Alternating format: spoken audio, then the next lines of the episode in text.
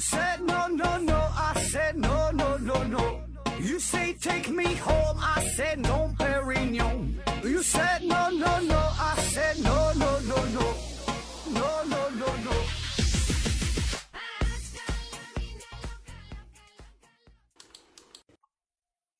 拼命探索，不计后果。欢迎您收听思考盒子。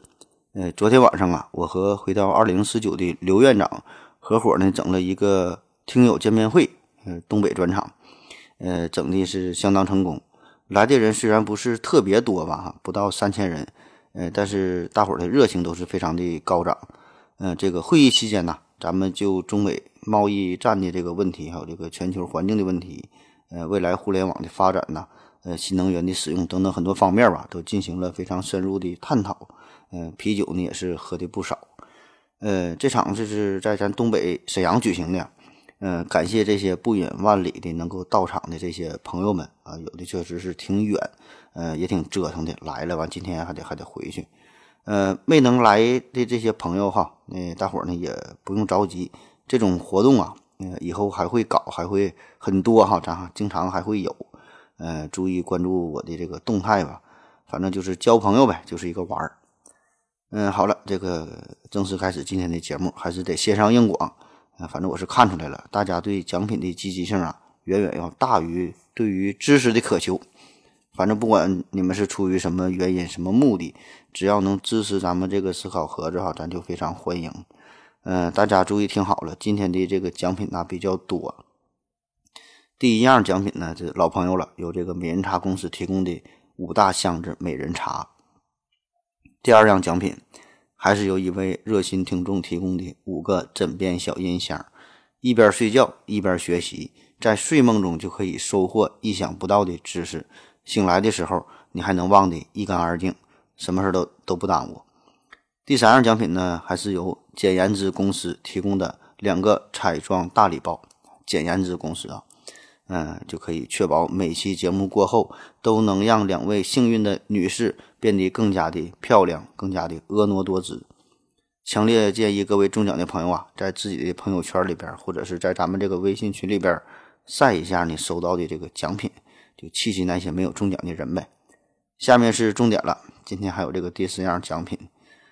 你想在无尽的黑夜当中看到一丝光亮吗？你想在漫漫的长夜当中品味一丝安宁吗？呃，今天再加上的这样奖品就是，呃，叫马歇尔银河系台灯，啊，一个台灯哈，显色指数高达九十八，光源自然舒适，亮度无极可调，长时间使用眼睛不疲劳，学霸必备，高分首选，陪你度过每一个渴求知识的夜晚。嗯，这个马歇尔银河系台灯。呃，咱这一期呢是要送出两个，这也就意味着哈，咱这期节目一共送出十四项奖品：五个美人茶，五个枕边小音箱，两个简言之彩妆，两个马歇尔台灯啊！还在等什么？还在犹豫什么？赶紧拿出手机留言、转发、截图参与抽奖活动，加我的微信，我的微信是思考盒子的拼音是思考考和和子子，注意平翘舌发音。嗯，本来一款挺高档的这个科普节目，硬是被我整的像这个电视购物似的。今天不要九九八，不要九十八，不要八块钱，今天全是免费的，全免费送。我们是免费送货上门，货到了都不用你付款，反正就是个玩儿呗哈，多交点朋友。有兴趣的大老板们呐，也可以多多联系我啊，咱承接各种广告。嗯，反正也是希望给各位听友带来更多的福利呗哈，听节目还能中奖。虽然你们打赏不太积极，但是咱们是真送东西哈，就是送，就是免费，就是不要钱，就是给你哈，一直送到你不好意思。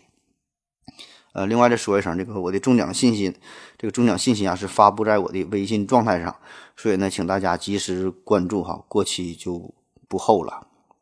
好了，下面是正式开始今天的节目。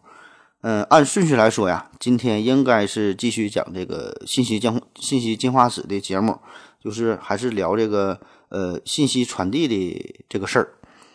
嗯，但是呢，这个文案组啊，有一位非常重要的成员，就是向我请假回家过年了。他就是信息专业的，咱们之前所有关于信息啊、计算机网络呀这方面的节目，都是他一手策划制作的。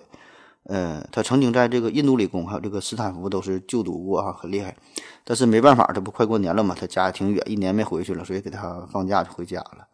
所以咱今天节目呢就没法进行这个继续这这个主题了，咱就得换换口味了，呃，聊一聊与数学有关的内容。今天呢，咱们着重说说圆周率，就是这个派。估计啊，很多朋友一看到今天的这个题目，呃，一听说要聊圆周率哈，马上就没啥热情了，感觉这玩意儿这个小学时候咱都学过，都都都听说过哈。圆周率嘛，祖冲之嘛，很伟大哈，算那个三点一四一五九二六和三点一四一五九二七之间啊，这事儿咱咱都知道了。这玩意儿有啥可讲的？嗯，有很多朋友呢，也甚至会背到这个圆周率小数点后，呃，好几十位哈，很厉害。但是，请大家放心，咱今天就聊一聊那些你很可能不知道的关于圆周率、关于派的故事。呃，第一个话题，告诉大家一个秘密哈。说这个，其实圆周率啊，它它它不是三点一四点点点点点，圆周率呢，它等于是哈，是就等于是。那现在咱们都知道这个派呀，说它不仅是一个无理数，呃，就是说无限不循环嘛，呃，不能写成两个整数的比，而且呢，它还是一个超越数，就是你永远不可能精确的计算出它所有的位数，也不可能用一个简单的方程就把它计算出来，把它给表达出来。但是呢，就有这么一部分人，他呢就笃信。其实这个派呀，就等于是哈是，只是呢，这个政府呢，出于一些不可告人的目的，才向我们灌输了一个思想，让我们觉得这个派等于三点一四一五九二六五三五八九七九三二三八四六点点点哈，灌输了这种思想。那么这个阴谋论或者说这这个段子吧，就很有意思。你自己现在在网上一搜索一查，也能查到关于派等于四的很多的相关的信息。那这里边最有名的一个段子哈，大概的意思是这样的，我给你简单说一说。嗯，在上世纪的六十年代左右，在我国呢有一位很出名的数学教授，叫呃吴稼祥哈，吴稼祥数学教授名气很大，与这个华罗庚是齐名的，江湖人称叫南吴北华哈。这个呃北边就是华罗庚嘛，南边就就属他了，吴稼祥。这个吴稼祥啊，他就坚信圆周率呢是等于四哈。但是呢，由于当时的社会大环境，那在中国呢，没人敢公开支持圆周率等于是，没人敢提这个事儿，嗯，而都说他呢，说这个派呀是一个无理数。那这么做，这个目的就是想蛊惑民众，呃，不让大家呢知道这个事儿，不让大家知道真相。所有的数学课本啊，所有的相关的内容啊，都写上这个圆周率近似的是就等于三点一四，并且呢，故弄玄虚的。就把这个派还描述成一个很，呃，难以让人琢磨的、难以计算的、大伙儿呢很难认知的一个无限不循环小数。那么这样这么做哈，最主要的目的呢，就是说，因为当时新中国刚刚成立不久，呃，为了社会的稳定嘛，为了防止有人利用圆周率来计算管状物体的这个问题，防止呢诗人就造出枪管啊、炮管啊这类的东西，这样不就就社会不稳定嘛？所以呢，就隐瞒了圆周率等于派这个事儿。那所以你你即使你能制造出这个枪支，效果呢也不好，最后这个子弹呢也会卡在枪膛里边，甚至呢出现炸膛哈，最后就是机毁人亡。而且呢，这个这个段子里边还举出了例子，说呀，在一九七三年就有一位民间造枪爱好者，呃，他呢还是中科院什么什么研究所的一个钳工，当时呢他就出于好奇嘛，自己就制作了一个手枪，然后呢他应用的这个派嘛，就是等于三点一四点点点。在把这个枪做出之后，他就开始试射，结果呢就发生了炸膛的事故，他呢也被崩死了。那原因呢，他就是利用了这个错误的圆周率嘛。嗯，但是这个吴稼祥教授啊，他呀也很不幸，由于当时的社会大环境，这个这个吴稼祥最后呢就是被红卫兵绑在石头上边，把他呢沉入到了大海之中。这个就有点像这个当年。呃，奇葩说是，他就发现无理数嘛，发现这个根号二是无理数哈，也是受到了同样的待遇，也是被扔到了大海里。那么这位吴稼祥教授他死了之后，呃，就连他的这个好友，就咱说的这个大数学家华罗庚，也是不敢公开表达对他的悼念之情，也不敢提这个事儿。那么在此之后哈，所有的教科书呀，所有的什么材料啊，写的都是圆周率等于三点一四一五九二六点点点点点哈，也没有人再敢提起这个派。就等于是这个事儿，而在大洋彼岸的美国，那人家就说嘛，说人家美国很发达、很民主、很开放，人家就可以私人拥有枪支，呃，人家这这个人民就有更大的权利，有更多的自由哈。人家美国人，大伙都知道，呃，人家都知道这个派是等于是的哈，不像咱们一直都被迷惑了。那好了，以上说的这个呢，就是关于网上流传的一个，呃，这种说圆周率等于是的一个故事哈，这个是流传的比较广的。而且这个原文写的更加的细腻，呃，更加的热闹，里边还有很多的小细节的描述。嗯，我没找到这个这个故事最早的出处哈，最早出处在哪？不知道，呃，是最早是谁杜撰出来的？也不知道他当时是出于什么目的。嗯，反正是这种事儿吧，不管什么时候都有啊，总会有这么一类人，呃，可能是想找点存在感，嗯，或者说是总想搞个大新闻。那你要说他为了出名吧，你说通过。这么造谣写写这种东西也出不了什么大名。那你要说为了为为了利哈，为了赚钱，你写这玩意儿他他也赚不了啥钱。但是就总有人乐此不疲的就喜欢哎写这种段子。然后特别现在嘛，就是网络非常发达，还会利用网络哈，就喜欢制造点小波澜，呃引起别人的关注，然后自己心里呢就美美哒哈。总有总有这种人，这种心理很变态。嗯，那好了，刚刚说的这个故事啊。如果这个真就是只是一个段子的话，咱就是一听一笑啊，也就完事儿了，没人在意。哎，但是呢，不仅有人会制造谣言，制造谣言，嗯，确实呢，还有人会信这个事儿，而且呢，还不停的转发，甚至还提出看似很完美的证明。嗯，这个也是一个很经典的一个错误的证明哈。这这个稍微解释一下，嗯，说怎么证明这个派等于是哈？这证明的思路呢，叫做极限。呃，极限折线法，我我用通俗的语言尽量描述一下。毕竟咱们这个是音频节目，呃，可能说出来听不听不太清楚哈，可以参考一下节目下方的介绍，看看这个图，一看就能看懂。你首先呢画一个圆儿，假设这个圆儿的直径是一，然后呢在圆儿的外边啊紧贴着这个圆画一个正方形，那么这个正方形的周长就是四呗，每边也都是一。然后呢，把这个正方形的四个角给拿走，就相当于让这个四个角啊紧紧地贴在圆周之上。那此时呢，这个这个多边形呗，它的多边形这个周长啊还是四。然后呢，就再重复这个操作，就不断的拿走一个又一个的小正方形。那无论这个折线哈这么变化了多少次，它的总的周长还是是哈。那你就继续这么重复下去，重复下去，一直这么重复下去。最后就是达到了一种极限的状态，哈，这这这外边的这个多边形就会无限的趋近于这个呃内部的这个圆儿，哈，就这样就它俩就贴在一起了，这多边形跟这个圆啊就贴在一起了，所以呢，这样就可以推理出来说这个圆的周长最后呢，它它它就是四呗。那么再根据圆周率的定义，就是周长与直径的比值，那结果这个派那就是等于四了呗。那你看这个证明听起来呢还很有道理哈，感觉没毛病。那么这个问题到底出在哪儿呢？就是这个直这个用这种极限思考的过程啊，呃，并不是特别的严谨。就是他想用一个边长为一的正方形，通过不断的折线或者说是折角，来无限的逼近这个内切圆儿。这个想法很好，但是呢，无论这个操作怎么重复下去，达到极限的状态，最后得到的呢，并不是和这个圆儿啊同样的一个曲线，它俩呢并不是完全重合的。专业的说法就是，你最后你这么操作得到的这个曲线，它不是光滑曲线，嗯，就是你这最后它它它还是一一个一个一个折线哈。那么从宏观上来看呢，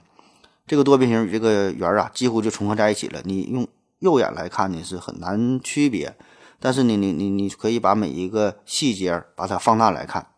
你放大一看就明白了，它俩呢并没有完全重合在一起。所以说呢，它的这个长度和这个圆周的长度呢，它俩也不是等同的关系。那如果你还能记得咱之前讲过一期关于分形的节目，分形的节目就是英国海岸线有多长那那那一系列哈。如果他能你还能有点记忆的话，我估计呢，呃，这个也可以给你带来一多带来带来一些更多的启示哈，更多的思路，一些一些启发。就是在每一个细微之处啊，里边都隐藏着。无数种的可能性，就很多时候呢，你你不能想当然，不能呢看起来差不多，那就把它俩呢等同在一起啊，否则数学它就不叫数学了。那这些啊这些东西讲起来说起来看似可笑，呃，实际上呢这些东西确实很有煽动性，就是利用了很多人一种这种心理吧哈，自己也不太懂，但是呢还喜欢随波逐流，人云亦云。而且这种事儿啊，一直也都存在。呃，在上世纪哈，有一阵儿就是很火嘛，就证明这个哥德巴赫猜想。还有一阵儿呢，就是发明永动机，还有这个水变油这些神话，这些事儿哈，今天呢也是如此，只是呢这种谣言呢就变了一变了一个一个一个形式，变了一个模样，嗯，更会伪光，更会伪装起来，而且可以借助网络的力量哈，更加便捷的就在人群中就传播开来。所以呀，用于用于句歌词来说，就是巨龙巨龙你擦亮眼，永永远远的要擦亮眼。那说这个派等于是这事儿，不仅在中国，其实呢，在美国也有过类似的事件，而且呢，人家玩的更大。这是在美国的印第安纳州，他是险些立法宣布这圆周率就等于是了，人都是上升到法律的层面。话说呀，这是在一八九七年，呃，当时呢，有一位叫做爱德华·古德温的一个医生，这个医生啊，也不是正经医生，他的业余业余爱好就是研究数学。他呢就自以为很成功的解决了吃龟作图三大难题当难三大难题当中的这个化圆为方的问题。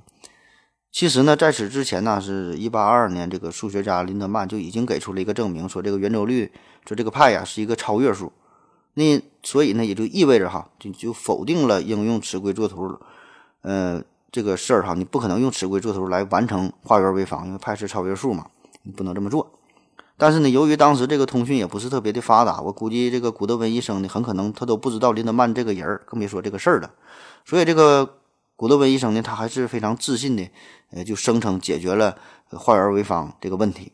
还算出了这个圆周率就等于是啊，也有记录说说说这个圆周率等于三点二的啊，反正就是说这个圆周率它是一个很简单的、简洁的数值。然后呢，古特曼医生还把自己的这个证明发表在美国数学月刊这个杂志上边，接着呢，又把这个证明提交到了印第安纳州的众议院。那么这个众议院的这个议长看完之后啊，看完他这个证明啊，就眼睛都湿润了。就你这个证明写的太好了啊！虽然我看不懂，但是呢，这个议长啊，他很明白这个证明的分量、这个重要性，因为这个谁都知道，这是一个世界性的难题。所以呢，这就直接关系到印第安纳州在科学上、在数学上的学术地位。那这事儿要是真的，那可了不得。所以马上就派来相关的人员来验证这个事儿呗，哈，就看看这个证明到底对不对。那么就有议员就提议了，就说这么高深的问题，这么高深的法案啊，咱们是不是得把得把这个证明啊，是不是应该交给财务部来看一看呢？让这帮搞经济的这些委员呢来探讨一下。毕竟呢，你说搞经济的这帮人天天接触数学，得得专业一点呗。但是呢，另外一些议员他就不同意了。他说，这帮玩经济的是天天天接触数字哈，但是他根本就不懂数学，还是应该交给这个教育委员会啊。教育委员会起码干教育的，人家还能多少干点正事儿。反正就是后来经过这么一顿热烈的讨论吧，最后是通过这个投票来表决。呃，投票的结果呢是六十七票同意，零票反对。就全票通过了这个决议。那于是乎，在俺们这个印第安纳州，这个圆周率这个派哈，就等于是这个你还不算完。那按照这个美国当时的立法程序，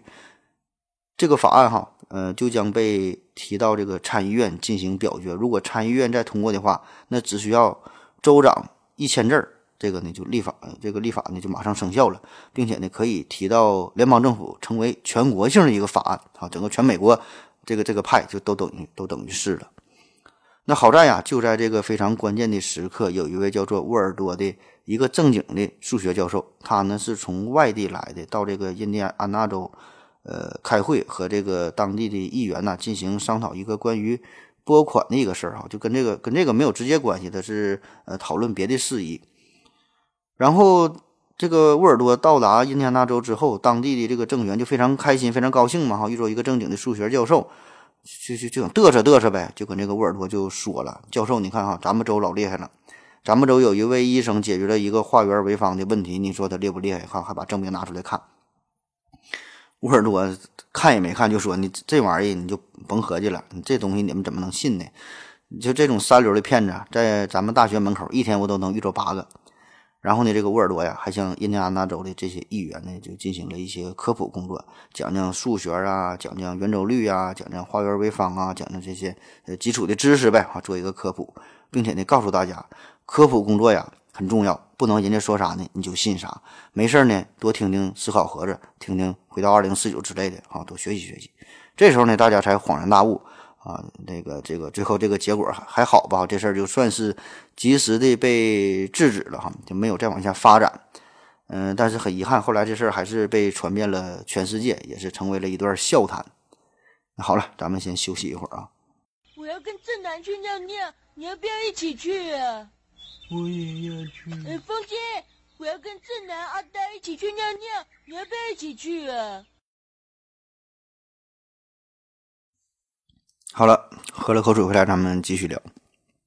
嗯，咱们思考下面这个问题啊，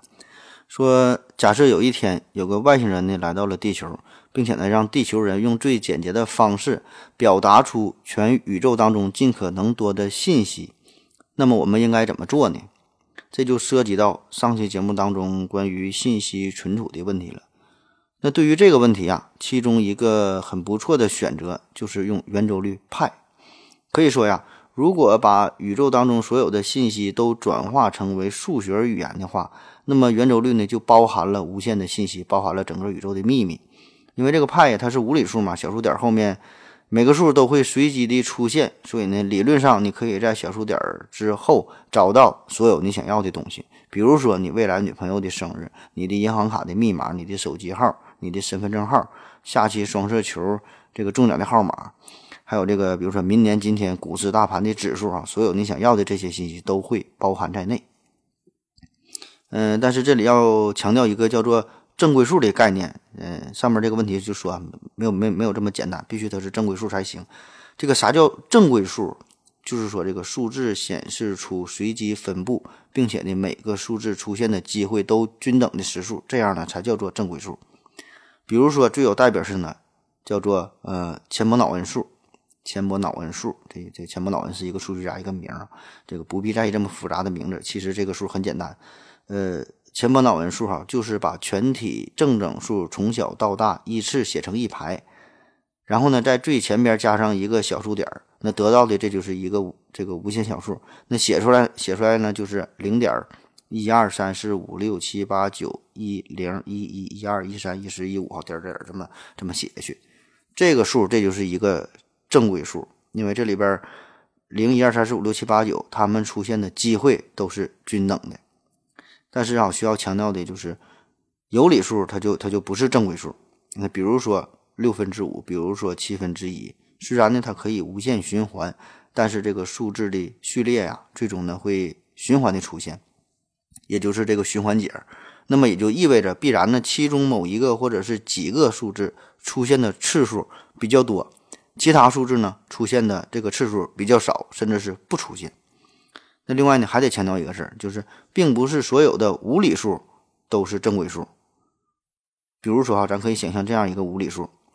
零点一二三一一二二三三一一一二二二三三三一一一二二二三三三三哈。你可以发现这个规律，这么无限的写下去，这个呢也是一个无理数，它呢是无限的，也是不循环的哈，它是无理数。但是呢，它这个小数点之后只有一二三这三个数，没有别的数字，所以它就不是一个正规数。那么从这个数学上，咱严谨的这个角度来看，你想要证明一个不是明确构造为正规数的数的正规性是非常困难的。这啥意思哈？也就是说，上面这个叫钱伯脑恩数哈，这个数啊就是钱伯脑恩。这位数学家他构造构造出来的，他他想出来的就是符合这个规律哈。很显然，这个就是一个正规正规数哈，符合这个要求。但是问题是，直到现在呀，人们呢还没法证明，比如说根号二，比如说圆周率派，还有比如说这个 e 哈，这些数到底是不是正规数，咱们还证明不出来。我们目前呢已经把这个圆周率已经算到了小数点后几几几几千万位、几亿位哈，这就很多很多。那么，通过这个统计数据发现，这个圆周率计算出的这些数，确实呢都符合正规数的行为，都符合这个要求。所以呢，绝大多数的数学家都认为这个圆周率呢，它就是正规数哈。只是呢，咱现在还证明不了。所以呢，咱们之前说的这个圆周率派，如果它是想要真的能够包括全宇宙当中的信息，那么前提就是呢，它必然得得是一个正规数才行。那只有在这种这种情况之下，才可能找到任意一串有限长度长度的这个这个数字，它呢才可能会包括无限的信息。否则的话，它不是正规数。那么在比如说几亿位之后，这个圆周率派它就不再出现六这个数了。就别的数还可以这么呃无限的这么不循环下去，但是它就没有六。那这个时候哈，显然它它仍然符合这个无理数的要求。但是呢，它就会缺失一部分包含六的信息，它就不可能代表代表全宇全宇宙了哈。当然了，你也可以说，如果按照其他的这个进制方式，就是不是十进制的，就比如说二进制的，虽然一个数只有零和一，它也可能包括全宇宙的信息啊，这就是另外另外一回事了，就看你是几进制的问题了，这就不不详细再说了。那我们可以把这个脑洞啊开得更大一些。其实呢，这个圆周率。就是一个更高级的文明为人类，或者说是为我们生活的这个宇宙设置的一个密码，一个初始化的参数。但是呢，咱们不知道哈，就是只有更高级的管理员才有权限把这个这个派这个秘密啊开启。那无论我们怎么计算，咱们也是算不到它的尽头。而且呢，很可能啊，这个不同的文明等级对于派的计算也不一样，对于派的理解呢也不一样。咱们呢，只是把它当成一个呃一个周长。和这个和这个直径的一个一个一个比值了哈，可能呢远远没有没有这么简单。那么对于这个派的计算，那最最开始哈，比如说这个古巴比伦人，他计算出这个派大约等于八分之二十五，呃，也就是约等于三点一二五。那同一时期的古埃及人，呃，根据这个莱德因数学纸草书上面的显示，他们理解这个圆周率派大约呢是等于九分之十六的平方，呃，也就是三点一六零五。那第一个把这个派精确的计算到小数点后两位的，就是古希腊大神阿基米德。那第一个把这个派计算到小数点后七位的，哈，这是我国呃著名的数学家祖冲之。他的这个记录哈，这是从呃南北朝时期的嘛。那他这个记录一直是保持了一千多年，直到是一四二四年才有这个阿拉伯的数学家卡西求出了圆周率的十七位的一个精确数值。而此后呢，是德国的数学家鲁道夫，他是花了毕生的精力，在一六一零年算到了小数点后三十五位，所以呢，也有人把这个派啊称为鲁道夫数。嗯，在此之后呢，是一七零六年，梅钦呢计算的这个呃这个派值哈，这个小数点后才是突破了一百位大关哈，这已经是一七零六年了。嗯，再后来就是一九四八年，英国人嗯福格森和美国人这个伦齐哈把这个派是算到了八百零八位。呃，这个是人类用手工计算的方式算出的圆周率的一个一个最高记录了。这是一九四八年。那之后呢，咱就是进入到了计算机时代嘛，人类就可以借助机器、机器，借助电子设备来进行繁琐无聊的计算。那先是在一九五零年，这个埃尼亚克牛刀小试哈，很轻松就把这个派算到了小数点后两千零三十七位。当时用的还是这个打孔卡片。那么之后呢，这发展就很快了哈，呃，中间就不说了，那就说到这个两千年以后的事到了二零一零年，计算的这个圆周率哈，到了小数点后五万亿位。二零一一年的十月十六号，人类呢把这个圆周率计算到了小数点后十万亿位。到了二零一六年哈，这个记录呢已经到了小数点后的二十二万亿位。那么通过这个圆周率的计算，通过咱们这个介绍，咱们我们就可以。不难发现，哈，对于这个小数点后每一位的征服，每一位的精准的计算，也就意味着人类人类的科学和这个技术，哈，一次进步，一次飞升。可以说，对于这个圆周率的探索，哈，对于小数点的呃每一个位数的一个征服，也从一个侧面呢，就反映出了一个文明的等级。那咱们经常听说，哈，呃，有一个数叫做卡尔达肖夫指数嘛。呃，就是说这个能源使用的程度，用这用用用这个使用的程度来代表一个文明的等级。那我觉得呀，你就用计算派小数点后多少位，用用这个数哈，呃，也可以衡量一个文明的等级。而且这个呢还很有很有普适性。嗯，可以说在整个宇宙当中，可能呢都会存在对于派的计算，都会于都会存在对于派的一一个一个探索啊。那人家文明等级更高，计算的位数就越多呗。那现在咱全世界呢也都在争夺超级计算机的头衔嘛？那美国有著名的呃，Summit 哈，有这个泰坦哈等等很多超级计算机。咱们呢有这个神威太湖之光，有天河系列。那很多人呢就会以为这个，你看咱现在已经掌握了这么先进的技术，咱们也知道了计算圆周率的这些办法。那看来这个神秘的圆周率啊，已经渐渐地揭开了它的面纱，剩下呢只要靠时间，呃，就能把这些事儿解决了哈。用时间，用计算机，咱就这么算呗，按这个按这个操作就这么进行下去呗。可是这个问题哈，并没有想象的这么简单。那虽然这些超级计算机可以帮助我们预测天气呀、分析数据呀，在这个双十一的时候可以处理很多很多你买东西的这些信息呀，哈，帮帮你这个送快递哈，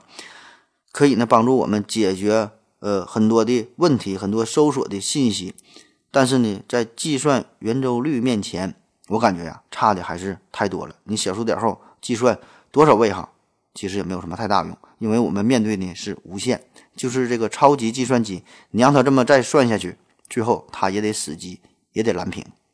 就比如说这个天河二天河二号，这个很有名了，它的计算能力理论峰值是每秒五点四九亿亿次，而这个身为太湖之光哈更狠，这个呃理论峰值性能是每秒十二点五亿亿次，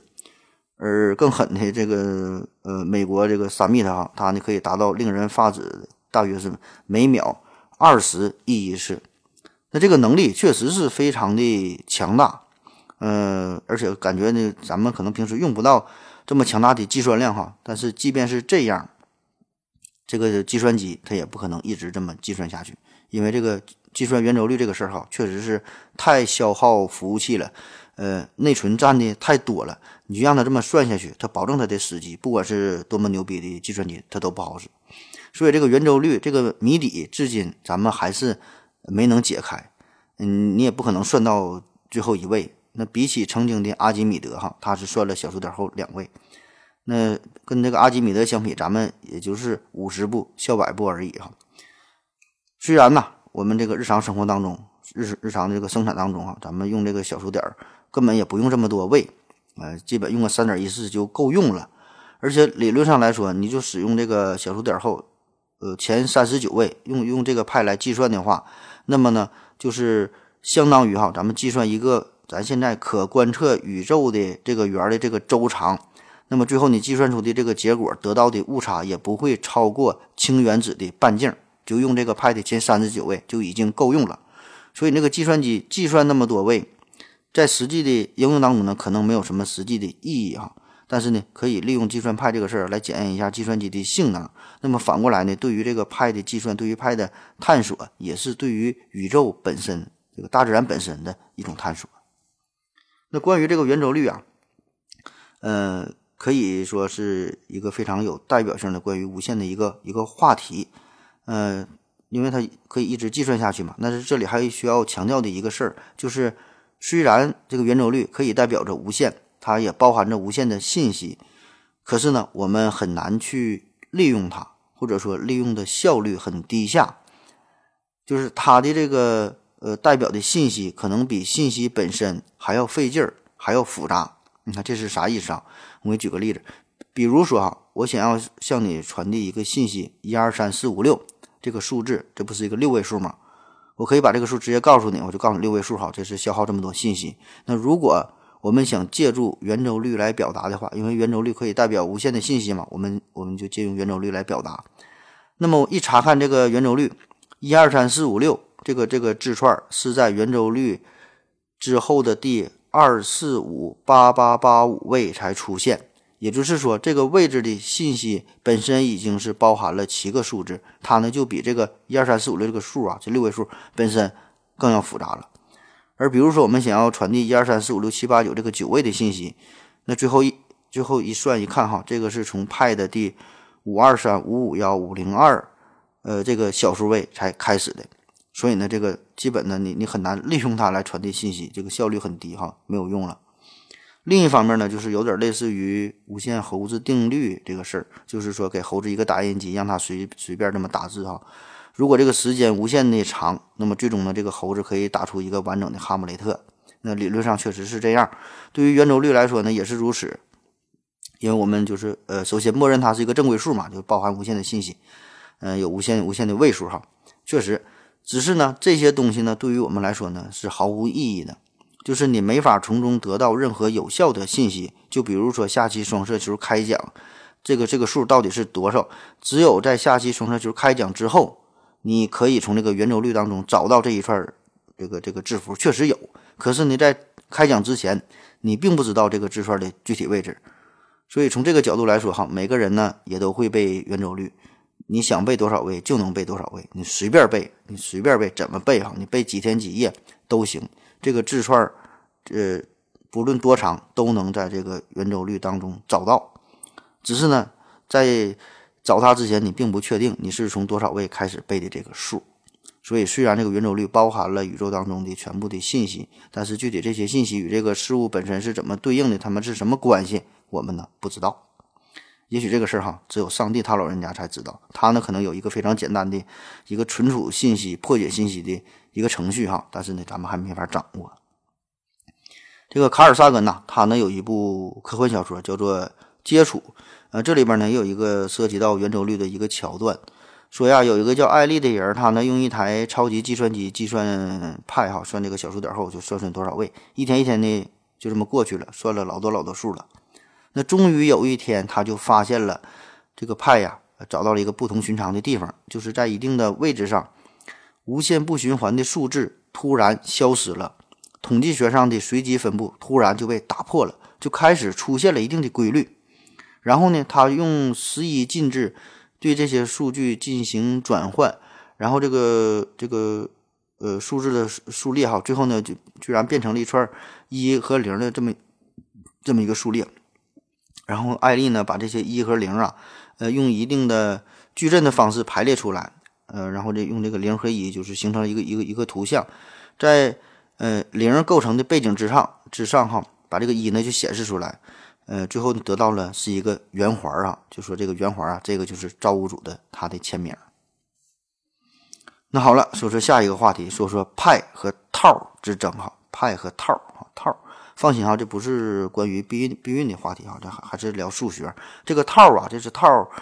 呃，这是第十九个希腊字母，读作套，其实呢就相当于英语当中的 T 哈。那个派和套，他俩有啥争的呢？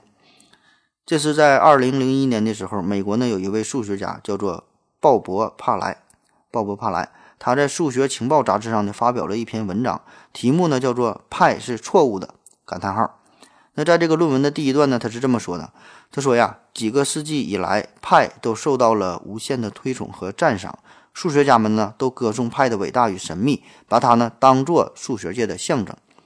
计算呃，计算机和这个编程语言呢，也有不少派的身影，甚至呢，有一部电影就是以它命名的。但是派呀，其实呢，它是一个冒牌冒牌货。真正值得大家尊敬的、赞赏的，其实呢。”应该是一个被我们称作二派的数，就是二倍的派。也就是说，哈，咱们计算的时候不应该用圆的周长与直径的比值来确定派，而应该用圆的周长与半径的比值，呃，来计算派，这样才对。所以呢，呃，如果这样说的话呢，就是圆的周长公式呢就变成了派 r，圆的面积公式呢就变成了二分之一派 r 方，三百六十度。转化成弧度的话呢，就正好是一个派，就一圈。那不少这个物理公式啊，也会变得更加的简洁。比如说这个狄拉克常数，嗯，这个 h 八哈就直接等于了，嗯，派，呃，h 比上派。那么角频率公式呢，就直接变成了 T 等于派比上呃欧米伽哈。那么一连串数学公式和这个定理啊，也会看起来变得更加的简洁，更加的优雅。那比如说 sinx，它呢就等于。sin（ 括号 x 加派）那史上这个最完美的数学公式，这个欧拉公式哈，也会变成了派的 i 派次幂就等于一。所以这个鲍勃派莱啊，他就自创了一个符号，呃，来表示二倍的派。那写起来呢，就是这个派中间多了一条腿儿啊，就就就这样的。可以看看节目下方的介绍。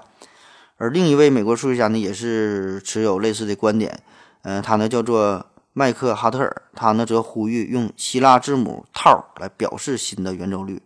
这个套啊，呃，看起来呢和这个派呢长得有几分相似，而且呢它这个读音哈套哈和这个 ten 呐，呃，谐音很像 ten 哈就转圈嘛，转了一圈。而且这这这个套本身呢，还并不代表其他什么特别的常数，所以呢，这似乎确实是一个很好的作为新派的一个选择。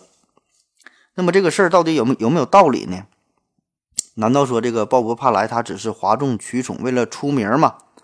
还真就不是。就在他提出这个观点之后呢，还真就得到了很多的支持的声音，很多呢都是来自数学圈内部的这个支持的声音。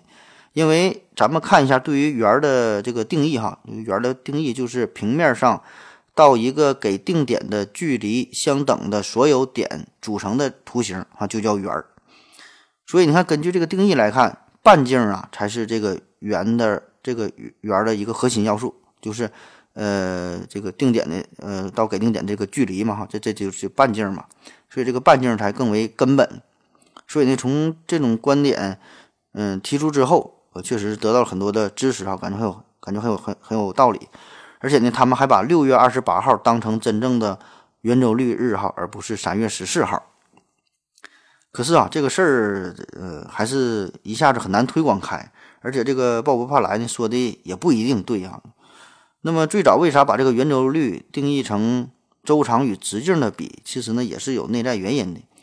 因为在咱们实际的日常的生产生活当中呢，衡量一个圆柱形的物体，它的这个看它这个截面的时候，这个直径啊，测量起来更加方便。你你你更好量啊，测直径更方便，也更加直观。所以呢，咱们很看重直径。你要想测量物体的半径呢，反倒很复杂。往往呢，你都是先测出直径，然后除以二，你才能得到这个半径。那么从这个实用的角度来说，直径反倒比半径呢更为基础，用的呢更多啊。而且呢，我们如果说从这个公式的简洁性来看呢，我们也能找到一大堆公式，就看起来用原来的派呢更加的优雅，更加的简单，而不是新的二位的派。那比如说物理学当中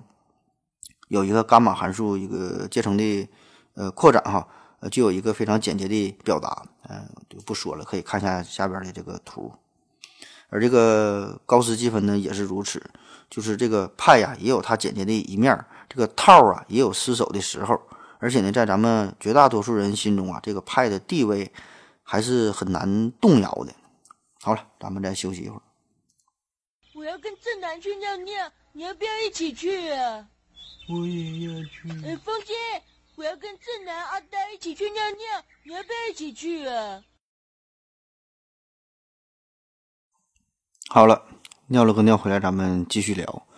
呃，下面呢说说圆周率的计算问题。呃，常规那些什么割圆法啊，呃，丢番图逼近呐，多边形法啊，什么无穷级数哈，梅钦公式这些咱就不介绍了。呃，咱说两个比较好玩的。呃，一个呢叫做布封头针，一个呢叫做蒙特卡洛方法。这两个呢也都是来计算派值的，但是呢它用的是概率的方法来计算哈。这咱说说怎么算的。先说说这个布封头针问题，布封这也有也有翻译成叫普封的，这个是一个大数学家，他是一七零七年出生在法国，呃，不仅是涉及涉猎数学，他是还是一位作家，还是一位自然科学家，也是一位博物学家，知道的很多。嗯，这人啊非常的传奇，他呢是出生在一个贵族家庭，家里呢也是特别有钱，所以呢这也就意味着，如果他不努力学习的话，那么他长大之后就只能。依靠继承丰厚的家产，过着腐败的生活。但是布封这个人啊，他就很努力哈，呃，就说这些都不是我想要的生活哈，我得我我得我得去奋斗。所以呢，在他十六岁的时候呢，就开始先是学习法学，学习法律。二十一岁的时候呢，又开始主攻数学，然后呢，并对自然科学很感兴趣，特别是植物学这类的。在二十六岁的时候呢，他就已经成为了法国科学院的院士啊，这二十六岁。三十二岁的时候呢，就已经当选为巴黎皇家植物园的园长。之后呢，他还翻译了牛比顿的流数法。啊，他这一生很传奇。那么这些牛逼的事儿啊，咱就按下不表，就就不就不一一说了。这些东西都说了，就得讲一期节目。咱就单说这个布封头针问题。布封头针呐，扔这个针，这啥意思？设想一下，在一个平面上边，呃，有一组平行线，这个线与线之间的距离是固定的，一条一条的。呃，我们。假设这个距离是 d，那可以想象哈，就就是比如说你家里铺的这个地板，就就就就是这种情形。然后呢，拿一根长度为 L 的针，随机的投下去。注意啊，这个针的长度 L，这是小于 d。那么这个针和一条直线相交的概率是多少呢？冷却之后哈，跟这个直线相交。呃，其实这个计算这这个最后呃这个过程啊，并并不是很复杂。基本你有高中数学知识呢，应该差不多就能算出来。有兴趣、有能力的朋友可以自己试一下。咱就直接说结果了。呃，布冯呢给出的答案是，呃，二倍的 L 比上派 d。那根据这个公式，你看哈，这里边二 L 派 d。那在咱们投证许多次之后，我们呢就可以统计出概率。然后这个 L 和 d 这都是已知的数，这样呢我们就可以反推计算出派的数值了。那果然，在一八五零年，瑞士有一个数学家叫沃尔夫，他呢就用一根长三十六毫米的针，这个平行线的距离呢是四十五毫米，很无聊，投证了五千次，最后呢算出这个派大约等于三点一五九六啊，这已经很很接近了。在一八六四年呢，同样有一位很无聊的人哈，一个英国人叫做福克，他呢是呃扔这个针哈，一共扔了一千一百次，得出的这个派值呢大约等于三点一四一九。在一九零一年呢，意大利有一个人叫做拉泽里尼哈，他更无聊，投证了三万四千零八十次，居然呢得到了精确到小数点后六位的这个这个派值哈，这简直有点准的难以置信了，感觉有点假。那么这些都是无聊的数学家搞研究，其实呢不仅是数学家的研究，在这个实际呃应用当中哈，嗯也有用这种布风投针的办法给我们带来了很多的启发。在二零零三年。美国纽约警方他就收集了三十年来发生在斑马线上的车祸。你看这个事儿，这个斑马线呢就相当于平行线，然后呢从这里边就抽取了身高大约在呃五英尺六英寸到八英尺之间，换算一下就是大约相当于一米六八到一米七三左右这么高的遇难的行人，然后呢就统计出了他们的这个尸体与这个斑马线相交的概率。呃，并且最后也是应用这个布风头针实验的理论哈，就得出了圆周率的这个这个近似值。为此呢，这个纽约警方啊还专门发表了文章，他们的结论就是行人被撞的事故这个这个分布这个事儿哈，这是一个完全随机的过程，一切呢它真是遵循大自然的一个规律一个法则，并且在文章的末尾呢，纽约警方还强调还说，呃，就是出行的这些行人啊，你们把这个生死啊看得淡一点儿。这个生命在自然规律面前弱不禁风，谁也逃脱不了，该发生的总会发生。那美国还有一个侦探，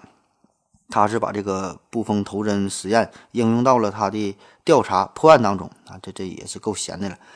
呃，这是在上世纪末，有一个中年男子啊，就不幸遇害了。这个尸体显示啊，他全身呢一共是中了三十七刀，很幸运哈，这这这位大哥。他当时虽然是中刀了，但是他穿了一件条纹的 T 恤，条纹呐就平行的一条一条的。然后呢，碰巧呢遇到的这位负责这个案子的侦探呢，他还是一个数学爱好者，他就很敏锐的就想到了，这这个穿着一个条纹图案的 T 恤上面扎了这么多招，这么多刀哈，咱就可以利用布风头针的理论，然后结合这个 T 恤上的刀印儿，求出圆周率的近似值。那么根据这个结果哈，就根据实际的圆周率三点一四一五九二六哈，这个跟它比较一下，那么呢，我们就可以推断凶手作案的当时的心理状态。那很快呀，他就通过计算发现，这个 T 恤上的这个刀印儿和这个条纹的交叉点数哈，就结合这个布布风实验这个理论，算出这个派值大约等于三点一四二。那这个结果与真正的这个派这个数值就非常接近了呗。所以呢，这位侦探呢，他就推断出当时这个凶手出刀扎这个呃被害人，这个完全是一个随机的过程，就没有受到任何其他的影响因素。也就是说，这个凶手啊，并不是说特意就想把这个人给杀死，专门向心脏某个重要部位哈去下刀，就是一顿这种冷冷的刀子就在他身上一顿一顿胡乱的拍。那顺着这个思路出发。案件呢，还真就有了飞速的进展，呃，最后呢，就真是破案了。然后这个结果就显，这个凶杀这个过程是一场意外事故。当时呢，这个受害者呀，他是喝多了，酒后误入到一个建筑工地，在这个建筑工地里边，他倒下，他就他睡着了，睡着了。完这个时候呢，很不幸就被一个脚手架上边就有一个操作失误的工人，他就是碰掉了一箱呃白钢条，这个白钢条就掉下来了，正好呢砸中了他，然后就身上就扎了出这三十七刀嘛，是这东西扎扎这个扎扎上的。然后呢，这个非常慌张的工人就赶忙清理了现场呗，把这个尸体就是丢弃在外。那么这个过程哈，你你你可以想象一下，这个过程就相当于这一箱白钢条啊，这就是布封的针。这位很不幸的醉汉身上的这个条纹 T 恤呢，就成了这个实验场，就是平行的这个条纹。然后呢，这就是以模用真人版的模拟了布封头针实验哈，真可谓世界之大是无奇不有。那么结案之后啊，这位侦探呢也是发表了一篇论文，名字呢叫做《身穿条纹 T 恤有助于侦探破案》啊，这个论文呢真发表了。非常详细的就分析了派值与这个呃凶手的心理哈，描述了这个关系。所以呢，这这个事儿出来之后呢，条纹 T 恤卖的十分的火热，呃，有很多名牌的厂商也是纷纷推出了新款的呃条纹服饰，而且这个间隔还都是相等的哈，也是热卖。那好了，说完这个布封头针，咱再说呃一种叫做蒙特蒙特卡洛法，蒙特卡洛。可以说，这个是布封头针问题的一个延续与拓展，布封头针的二点零版本哈。这个蒙特卡洛法，那最开始啊，这个蒙特卡洛法是由大名鼎鼎的冯诺依曼所提出来的。为啥叫做蒙特卡洛法？蒙特卡洛这是一个地名，这是位于赌城摩纳哥哈，就是有这么个地方叫蒙特卡洛。这个四大赌城嘛，澳门、呃摩纳哥城、呃大西洋城哈、拉斯维加斯。那么这个蒙特卡洛。既然是在赌城嘛，这个名字就象征着概率这个事儿。呃，这是在上世纪四十年代左右提出来的。最开始，呃，冯诺依曼提这个事儿哈，是因为与这个曼哈顿计划有关。这个蒙特卡洛方法最核心的原理呢，就是通过大样本随机，呃，这个数据，然后呢去了解一个系统，进而呢得到你所需要的一个计算的一个数值哈，就是用这个概率的方法。当然，这个蒙特卡洛法呢，它不仅可以用来圆计算圆周率了哈，这这只是一种很很小很小的一个应用。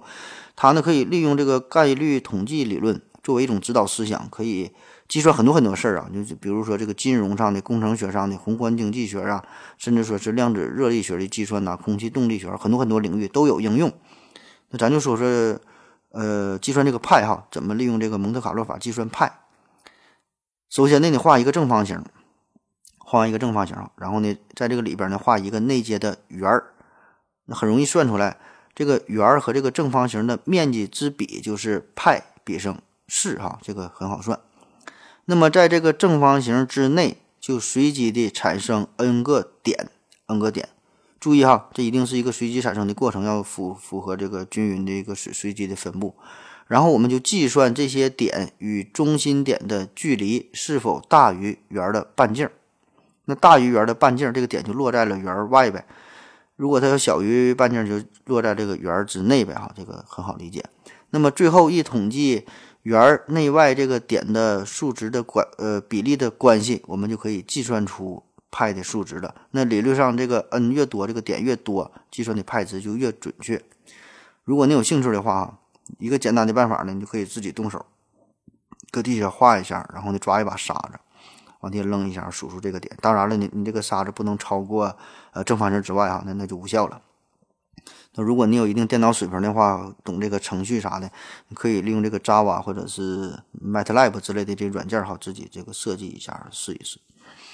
那有一位数学家更梗哈，他是这些东西都不用，他早晨起来发现自己四岁大的儿子昨天晚上睡觉的时候尿了一床，恰好呢他家这个床单啊，床单上边呢都都是有这个格子的。然后这个数学家呢，就数出他儿子尿在床单上的这个点，呃，与这个覆盖格子点的这个数哈。然后呢，在这个范围之内就计算这个距离，利用这个蒙特卡洛法的思想，居然求出了派的呃两位小数的一个近似值。那好了，以上介绍的呢是两种比较有趣的关于圆周率的计算的办法。那下面呢，咱说是这个圆周率与物理学的事儿。这个呢是在二零一五年的时候。物理学家在量子力学研究的过程当中，居然发现了圆周率与圆周率呃计算有关的这个这个公式哈，然后就是把这圆周率和这个物理还联系了联系在一起。先是啊，早在一六五五年，呃，英国的数学家叫做沃利斯，他呢提出了一个沃利斯公式。呃，这个呢是圆周率派的一种有理数极限表达式，哈，涉及到一些专业的知识，呃，估计大多数人咱都听不懂啊，咱数学水平都不行，咱就简单的领略一下它的气质就行了。说白了就是列出了一个很很简单的公式，就能计算出派。这个公式是怎么写的呢？呃，左边是派分之四，